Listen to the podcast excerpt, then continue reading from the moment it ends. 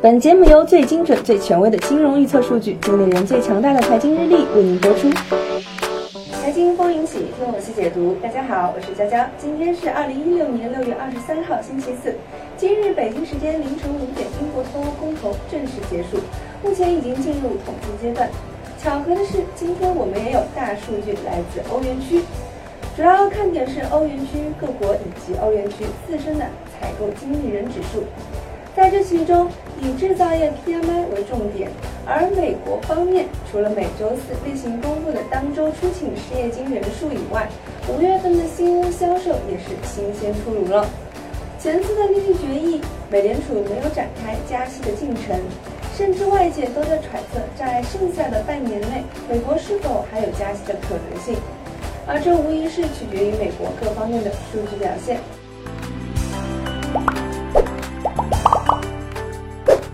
所以，今天最值得关注的数据，即将在北京时间二十二点整公布的美国五月新屋住房销量。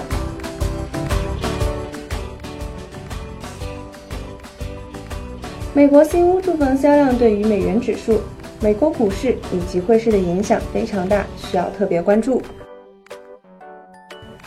首先来看美国新屋销售，这是美国每月新屋销售量的五年记录。从历史数据来看，美国新屋销售量无疑是在增长的。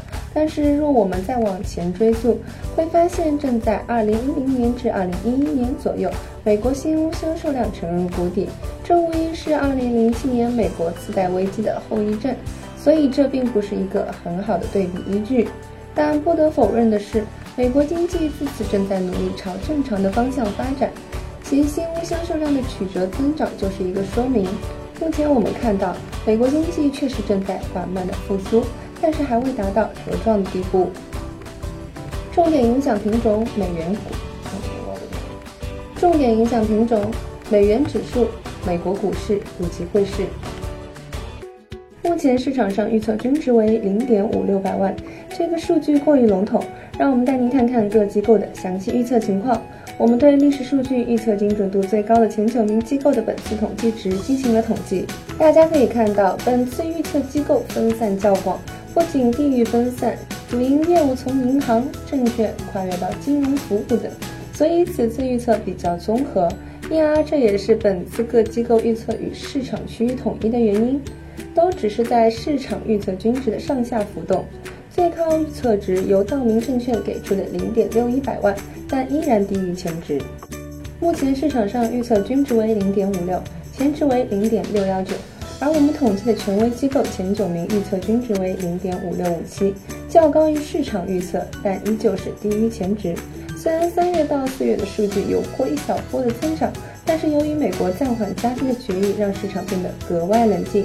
并没有认为此数据依旧追寻前次的涨幅，而本次各大机构客观地考虑到美国经济确实在复苏的事实，给出较于市场而言稍微积极一点的预测。从这个结果来看，本次数据高于市场预测均值，也就是说很可能会利好美元，利好美股。